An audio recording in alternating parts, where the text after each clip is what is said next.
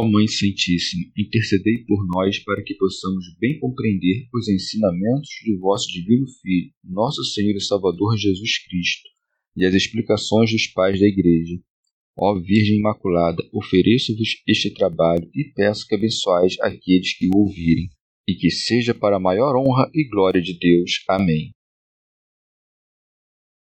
Senhor Onipotente, purificai o meu coração e os meus lábios vós que purificastes os lábios do profeta Isaías com carvão em brasa, e dignai-vos, por tal modo, purificar-me com a vossa misericórdia, para que possa dignamente anunciar o vosso santo Evangelho.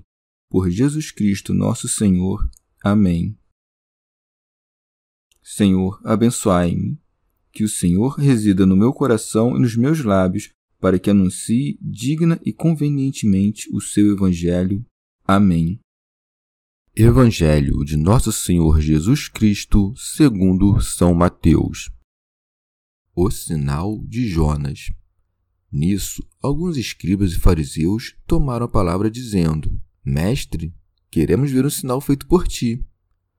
Ele replicou: Esta geração má e adúltera busca um sinal, mas nenhum sinal lhe será dado, exceto o sinal do profeta Jonas.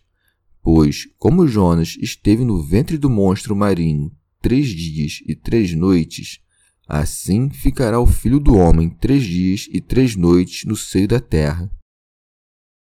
Os habitantes de Nínive se levantarão no julgamento, juntamente com esta geração, e a condenarão, porque eles se converteram pela pregação de Jonas.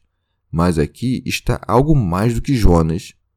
A rainha do sul se levantará no julgamento juntamente com esta geração e a condenará, porque veio dos confins da terra para ouvir a sabedoria de Salomão. Mas aqui está algo mais do que Salomão. Comentários dos Pais da Igreja São João Crisóstomo como o Senhor já havia feito muitas vezes emudecer a língua desavergonhada dos fariseus pelas respostas que lhes dera, voltam-se agora contra as obras, que é o que diz o evangelista admirado. Nisso, alguns escribas e fariseus tomaram a palavra dizendo: Mestre, queremos ver um sinal feito por ti. E isto quando deveriam se submeter, admirar-se e ficar estupefatos. Mas mesmo então não desistem de sua malícia, porque dizem desejávamos ver algum sinal teu para pegá-lo. São Jerônimo. Exigem um sinal, como se não fossem sinais as obras que viram. Outro evangelista, Lucas, expressa de uma maneira mais explícita os sinais que pediam. Nós desejamos ver de ti um milagre do céu, um fogo como de Elias que desceu do céu, ou um milagre como de Samuel, que no tempo do verão fez trovoar, relampejar e chover como se não pudessem caluniar semelhantes milagres, dizendo que eram resultados de influências ocultas e distintas da atmosfera. Porque, se caluniais o que vedes com os olhos, o que tocais com as mãos e aquilo de que conheceis a utilidade, que faríeis com o que viesse do céu? Sem dúvida responderias que também os magos do Egito fizeram muitos prodígios nos céus. São João Crisóstomo as palavras deles exalam adulação e ironia. Antes injuriaram o Senhor, chamando-o de endemoniado, e agora o adulam, chamando-o de mestre. Por isso, o Senhor os censura com veemência, e ao respondê-los disse: Esta geração má e adúltera busca um sinal. Quando trajavam o Senhor, este lhes respondia com doçura, e quando adulavam, respondia-lhes com severidade, manifestando-nos que é superior a ambas as paixões, nem é levado à ira pelos insultos, nem amolece com adulação. Tudo o que o Senhor disse se reduz ao seguinte: Como pode estranhar que vós, que não me conheceis, façais todas essas coisas contra mim, se o fazeis também contra o Pai, e, apesar de terdes dele uma grande experiência, o abandonais e correis atrás do demônio? Por isso chama-os de geração má, porque foram ingratos com seus benfeitores e se tornaram piores com os benefícios, que é o último grau da malícia. São Jerônimo. E chamou-a também, com muita razão, de adúltera, porque abandonara seu marido e, segundo Ezequiel, se entregara a muitos amantes. São João Crisóstomo. Desta maneira, ele se manifesta igual ao Pai, porque não crê-lo, assim, faz deles uma geração adúltera. Rábano Mauro. Começa em seguida a responder-lhes, não dando a eles o sinal do céu, do qual eram dignos, mas do profundo inferno, mas deu um sinal do céu aos seus discípulos, a quem mostrou, figurativamente, sobre a montanha a beatitude de sua glória eterna, e depois a realidade de vê-lo elevar-se ao céu. Por isso segue. Mas nenhum sinal lhes será dado, exceto o sinal do profeta Jonas. São João Crisóstomo. Ele não fazia os milagres para atraí-los, pois sabia que eram de pedra, mas para corrigir os demais ou também não deu a eles o sinal que pediam, porque não o receberiam, mas deu-o depois, quando eles sofreram castigo, fazendo-os conhecer seu poder. É isto o que quis dizer, ainda que de uma maneira um pouco encoberta com as palavras, mas nenhum sinal lhe será dado. O que equivale a dizer: Manifestei a vós muitos benefícios, mas nenhum deles foi suficiente para vos fazer venerar minha virtude que conhecereis pelo castigo quando virdes destruída a vossa cidade. Em seguida, o evangelista intercala algumas palavras do Senhor sobre a sua ressurreição, da qual eles teriam conhecimento pelos castigos que sofreriam. Disse, exceto o sinal do profeta Jonas. De fato, ninguém acreditaria na cruz se não houvesse os sinais que a testemunhavam. E se a cruz não fosse crida, tampouco o seria a ressurreição. Por isso a chama de sinal, e para que seja chamada como verdade, apresenta-a como uma figura, para que crescem na verdade. Por isso segue. Pois, como Jonas esteve no ventre do monstro marinho três dias e três noites, assim ficará o filho do homem três dias e três noites no seio da terra. Rábano Mauro Dá a entender que os judeus eram tão criminosos quanto os ninivitas e estavam próximos de ser destruídos se não fizessem penitência. Mas, assim como Jonas anuncia a eles o castigo e o modo de evitá-lo, assim também os judeus não devem se desesperar pensando que não obterão perdão se, ao menos depois da ressurreição do Senhor, fizerem penitência.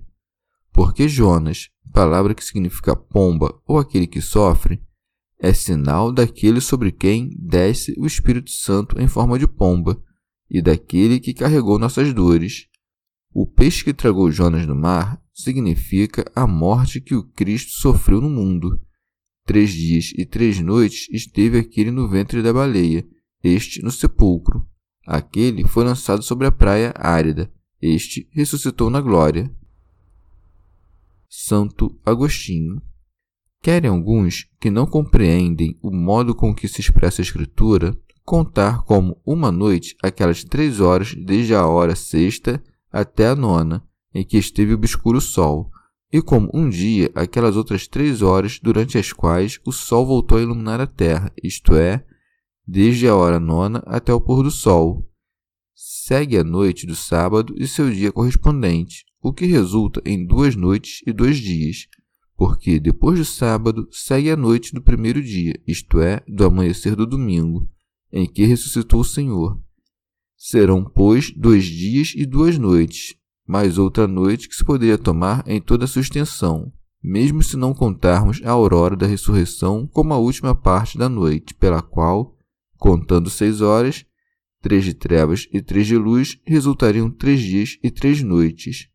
Resta-nos, pois, como solução para a inteligência, o modo de se expressarem as escrituras ao tomar a parte pelo todo.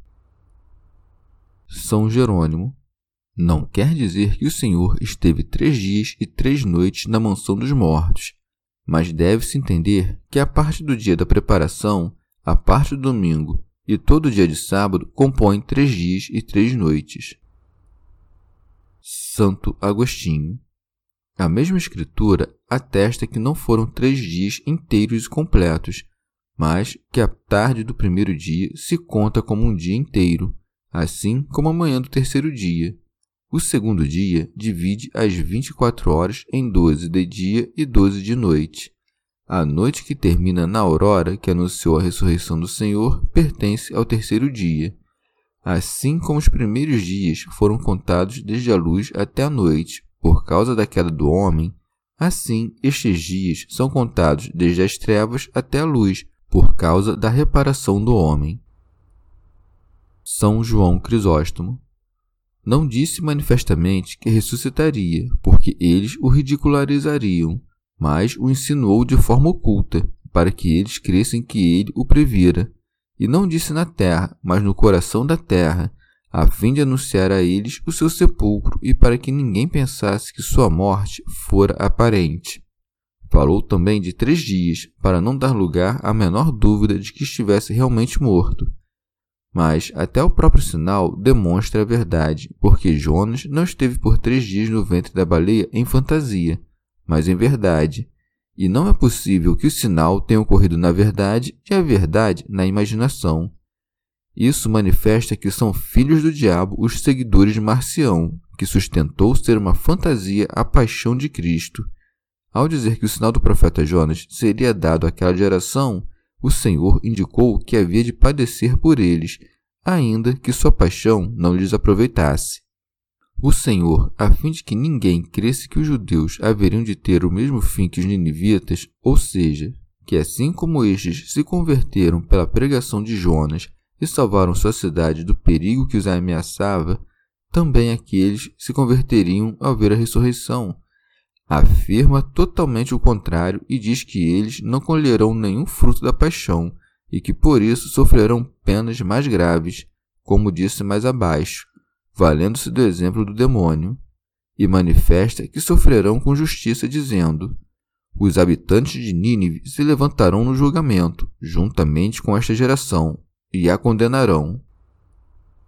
Remígio de Auxerre com estas palavras, o Senhor manifesta que haverá uma única ressurreição para os bons e os maus, e refuta os hereges que sustentaram haver duas ressurreições, uma para os bons e outra para os maus. Também destrói com estas palavras a fábula dos judeus, que costumam dizer que se celebraria a ressurreição por mil anos antes do juízo, já que ele afirma que, logo que se celebrar a ressurreição, celebrar-se-á também o juízo e a condenação. São Jerônimo, não pelo poder de sua sentença, mas pelo exemplo de sua conduta ao que acrescenta, porque eles se converteram pela pregação de Jonas, mas aqui está algo mais do que Jonas. A palavra ik é o advérbio de lugar e não pronome. Jonas pregou três dias, segundo a interpretação dos setenta. Eu, durante um tempo mais longo. Aquele aos assírios, gente incrédula. Eu aos judeus, povo de Deus. Aquele não fez mais do que simplesmente pregar sem fazer milagre algum. Eu, depois de ter feito tantos, sofri a calúnia de me chamarem de Beuzebu. São João Crisóstomo. O Senhor não para aí e acrescenta a citação: A rainha do sul se levantará no julgamento juntamente com esta geração e a condenará, porque veio dos confins da terra para ouvir a sabedoria de Salomão. Esta citação tem ainda mais força que a anterior, porque Jonas foi até os ninivitas, mas a rainha de Sabá não esperou que Salomão fosse até onde ela estava mas ela mesma foi até onde estava Salomão, mesmo sendo mulher e bárbara, e de países distantes, e sem temer a morte, levada só pelo desejo das palavras de sabedoria. Foi até lá, pois, a mulher, e eu vim até aqui. Vinha ela dos confins da terra, e eu circulo por vossas cidades e aldeias. Discorreu ele sobre árvores e madeiras, eu sobre os mistérios inefáveis. São Jerônimo. Do mesmo modo, a rainha do sul condenará o povo dos judeus, como os ninivitas condenarão o incrédulo Israel. Esta é a rainha de Sabá, da qual se fala no livro dos reis e nas crônicas, que chegou a Jerusalém depois de ter abandonado seu povo e seu reino, passando por tantas dificuldades, com o objetivo de ouvir a sabedoria de Salomão e oferecer-lhe muitos presentes. Na figura de Nínive e da rainha de Sabá, vemos a fé das nações, que é posta à frente de Israel. Rábano Mauro. Os ninivitas representam todos os que deixam de pecar, e a rainha os que não sabem pecar, porque a penitência apaga o pecado e a sabedoria o evita. Remígio de Auxerre Belamente se aplica o nome da rainha à igreja, composta de muitas nações, porque ela soube governar seus costumes. Dela disse o salmista: A rainha está à tua destra. Ela é a rainha do sul, porque superabunda nela o ardor do Espírito Santo, e o vento cálido do sul é sinal do Espírito Santo. E Salomão, que se traduz como pacífico, significa aquele de quem foi dito: Ele é a nossa paz. Chegamos ao fim de mais um dia de comentários da Catena Áurea. Muito obrigado por ficarem até aqui, que Nossa Senhora derrame suas graças sobre nós e até amanhã.